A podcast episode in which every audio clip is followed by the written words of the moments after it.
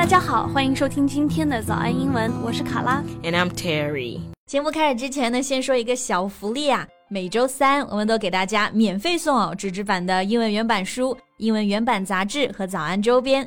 大家微信搜索“早安英文”，私信回复“抽奖”两个字，就可以参加我们的抽奖福利啦。对，这些奖品都是我们老师为大家精心挑选的，非常适合英语学习，而且你花钱也很难买到。坚持读完一本原版书、杂志，或者用好我们的周边，你的英语水平一定会再上一个台阶的。大家快去公众号抽奖吧，祝你好运！ Do you like kids? Mm, I do, but I don't want one myself. Yeah, that sounds really like Kara. How so?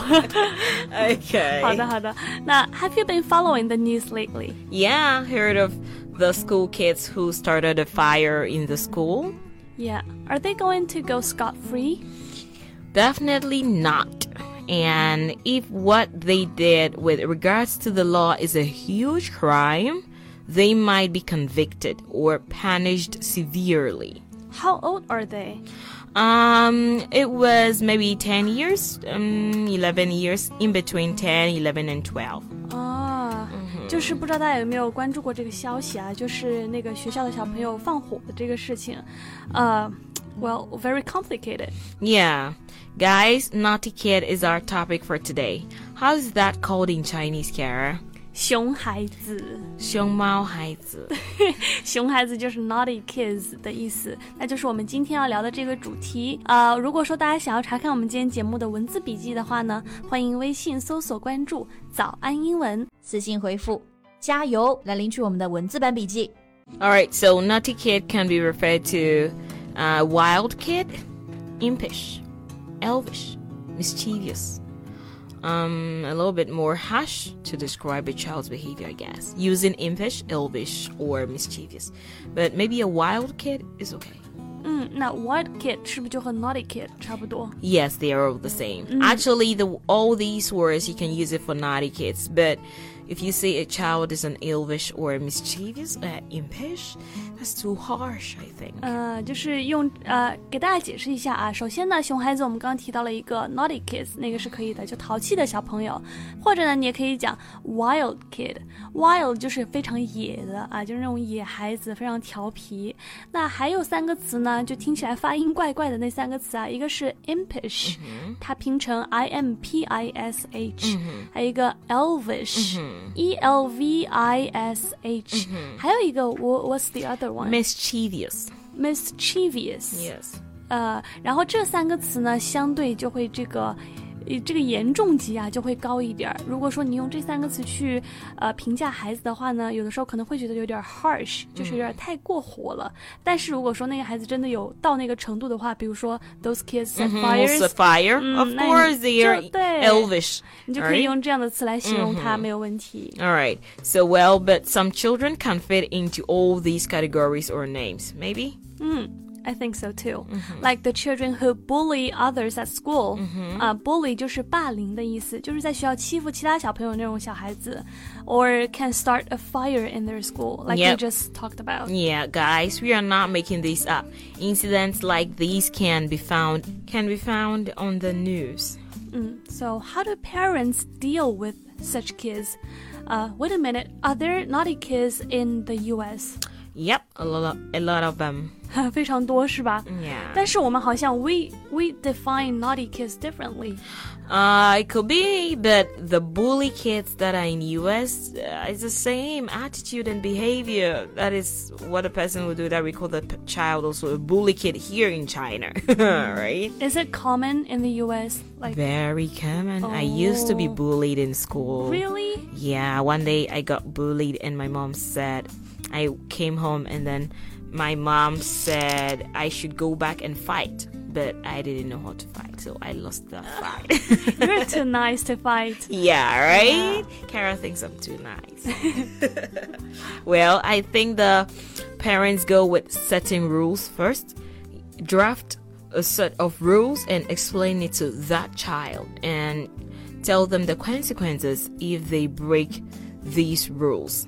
没错，就是孩子在成长的过程当中啊，尤其是年龄越小，那这个家庭父母的教育就越重要。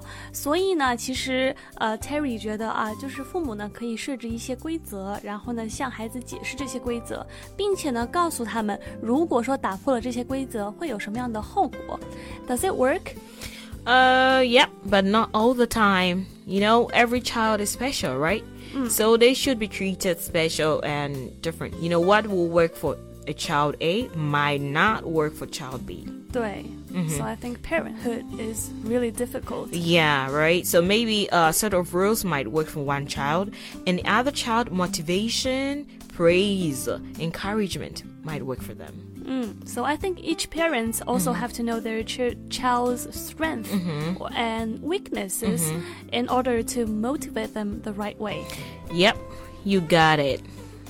那其实呢，在我们中国啊，对于这种熊孩子呢，父母也是有很多的应对的方式。但我觉得最常见的啊，就比如说我小时候如果犯了错的话，那我妈一般就是打或者说骂。 但是 How do parents in America usually discipline a naughty kid? Grounded. I've been grounded like thousand times in my life. Really? What did you do? Uh, nothing, just a normal naughty kid. 啊，那首先呢，我知道大家可能在看美剧的时候经常看到这个词，就是 grounded。You are grounded。 you are grounded. 啊，就是你被 Go 禁足了 back，to your room. 你不能出门，你滚回自己的房间里面去，就是对，就是罚禁足。 Or maybe doing the house chores, doing the dishes. It's a Oh. punishment. 就是惩罚他们去做一些家务活，you do the house chores。 Yes. chore 这个词呢是 c h o r e s，就是家务活的意思。 Or maybe cutting out any special treatment like going to see the movies, getting ice cream, or blah blah blah. 啊、就是停掉、断掉一些 special treatment，就是一些特别的奖励，或者说一些，比如说看电影啊，或者说带你去吃冰淇淋啊，这些东西全部都切断，没有惩罚。 Or sometimes our parents can shout at us and be like, You shouldn't have done that. 好，你不是那么的凶啊！You're you're really too nice. You shouldn't have done that. 不该这么做的。 Yeah, you shouldn't have done that. And you know, uh, once my friend told me that when she was young, right? She used to be the elder, um, and she had three, gu- uh, three siblings, right? So when their parents go, or uh, go out, she will let the uh, the brothers clean the place, right? But sometimes too, when the parents come in and they are all naughty, so when they are grounded, and the father would say, "Okay, you go." So she she used to think that it was because the father loves her so much, but guess what?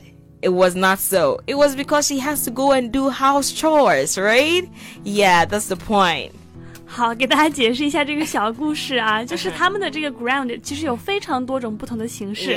大家在这个电视剧里面看到的呢，可能就是说被关在房间里面不能出去，但其实呢，有的时候，比如说一家有四个兄弟姐妹啊，他们会跪成一个圈，不能动，或者说父母会说你坐在那个椅子上不能动，就有各种各样不同禁足的方式。那他他之前呢被禁足的时候，呃，他的爸爸啊就是会说。你去帮你妈妈做家务，然后呢，他就会觉得说，哎呦，爸爸真爱我，让我先站起来。但是呢，后来长大之后才意识到说，哦，原来是想要我去帮忙做家务，因为他自己不想做。Yeah, I was just being used. Yeah, my friend was also being used too. 好了好了，我们又扯远了。好，那今天的这一期节目呢，就和大家聊到这里了。最后再提醒大家一下，今天的所有内容呢都整理成了文字版的笔记，欢迎大家到微信搜索“早安英文”，私信回复加油来领取我们的文字版笔记。好好好 guys 拜拜。我是卡拉。I'm terry 拜拜。bye